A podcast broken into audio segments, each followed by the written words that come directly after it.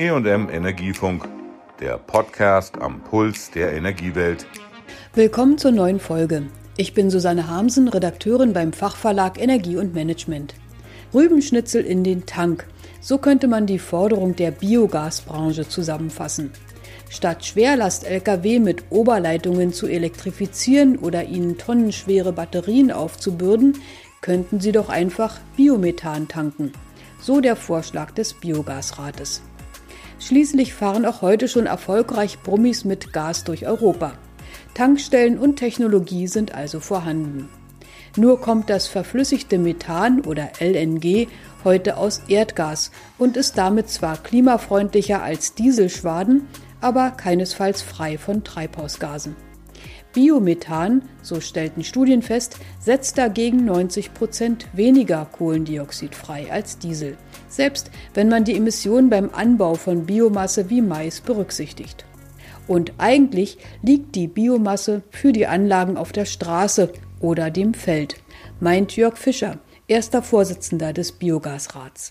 Wir haben natürlich in Deutschland Abfallströme, Strohströme. In der Tierproduktion sehen wir die Güllen und Hühnertrockenkot, die in die Anlagen geliefert werden können. Und natürlich Abfallströme aus der Lebensmittelproduktion, die aufgrund der Ausgestaltung des EEGs bisher den Weg in die Biogasanlage nicht finden konnten. Und wir hoffen uns einfach dann von der zukünftigen Gesetzgebung und den Rahmenbedingungen, dass wir eine Öffnung für diese Rohstoffe in der Biogasanlage erreichen. Bis 2013 schrieb das EEG, das Erneuerbare Energiengesetz, vor, dass nachwachsende Rohstoffe wie Mais verwendet werden müssen. Und alle Anlagen, die nach der alten Verordnung vergütet werden, müssen den Mix bis heute einhalten. Abfallstoffe wie Stroh oder Lebensmittelreste sind nicht vorgesehen. Das würde die Branche gern ändern.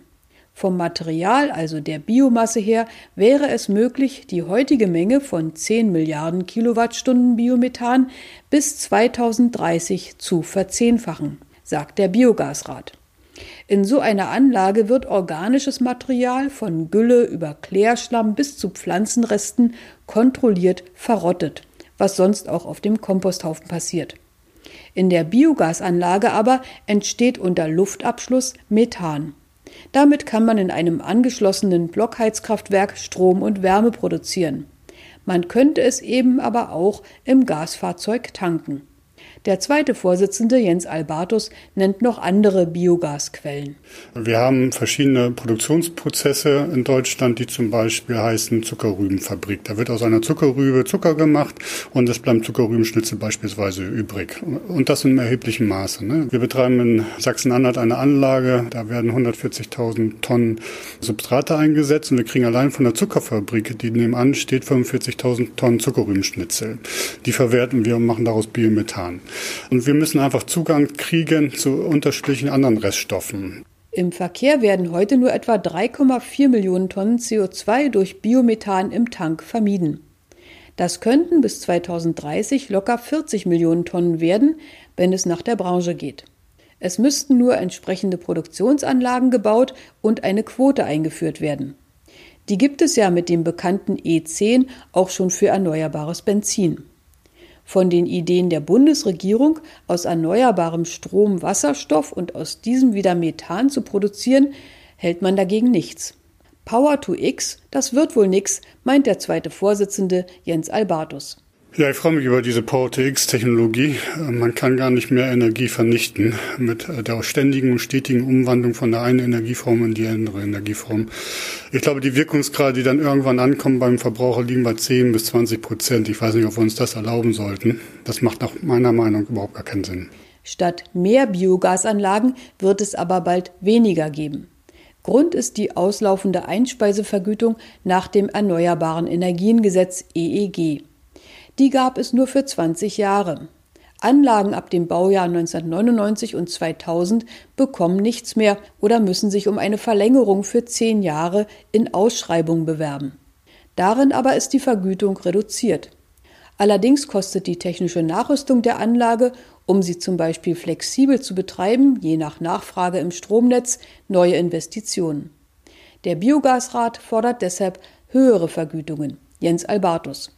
Wir müssen tagesaktuell davon ausgehen, dass in naher Zukunft, dann spreche ich eigentlich so von ein, zwei Jahren, weitere Anlagen aus dem Markt gehen.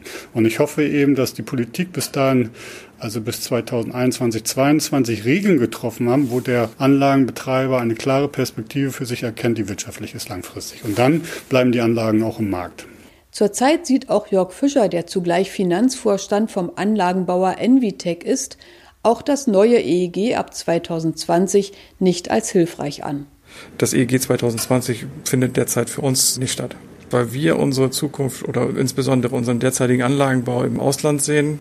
Ja, die Förderung ist ja seit 2013 in Deutschland sehr schwierig, so dass sich eigentlich alle Unternehmen, die Anlagenbau betreiben, auf die internationalen Märkte konzentriert haben. Was stoppt denn nun den Siegeszug der Biogasanlagen in Deutschland? Wieder mal soll es der Amtsschimmel sein. So wird Biogas mit dem gleichen Faktor für Treibhausgase und Primärenergie bewertet wie Erdgas, obwohl es viel umweltfreundlicher ist. Und im Gebäudeenergiegesetz kommt es auch nicht vor. Dabei wäre es ein leichtes, Biomethan ins Gasnetz einzuspeisen und so auch das Heizen klimafreundlicher zu machen. Momentan wird die Klimawirkung nicht berücksichtigt und so ist Biogas mit rund 7 Cent je Kilowattstunde einfach nicht konkurrenzfähig zum Erdgas mit 2 Cent je Kilowattstunde. Was braucht das Biogas also, um zu beweisen, was in ihm steckt? Zum Beispiel bei der Minderung der Treibhausgasemissionen, kurz THG. Jens Albertus. Na, ich würde mich freuen, wenn wir erstmal gleichberechtigt werden und man unsere Potenziale, die wir haben, in der THG-Minderung anerkannt werden, die ja nicht von uns festgestellt worden sind, sondern von anderen Instituten festgestellt worden ist, objektiv festgestellt worden ist, dass wir da durch einen Zugang eben in den unterschiedlichen Bereichen kriegen. Und wir sehen natürlich das höchste Potenzial äh, für uns in der THG-Minderung im Verkehrssektor. Der Deutsche Verein des Gas- und Wasserfaches unterstützt die Idee, Biomethan ins Gasnetz einzuspeisen. Für eine nachhaltige Wärmeversorgung müssten grüne Gase endlich im Gebäudesektor anerkannt werden und zum Beispiel durch eine Quote ins Netz kommen, fordern die Installateure. Bis es soweit ist, hat Jörg Fischer einen bescheideneren Wunsch. Naja, wir wünschen uns erstmal ein Level Playing Field. Wir würden uns die gleichen Fördermaßnahmen wie für E-Mobilität wünschen. Wir glauben, dass eine äh, deutliche Erhöhung der Treibhausgasminderungsquoten zu einer Nachfrage nach Biomethan führen wird. Und das ist eigentlich schon unsere Kernforderung, die auf, auf Nummer eins unserer Wunschliste steht. Das war's von den Biogasanlagen. Tschüss, sagt Susanne Harmsen. Das war der E&M Energiefunk. Bleiben Sie voller Spannung und bis nächste Woche.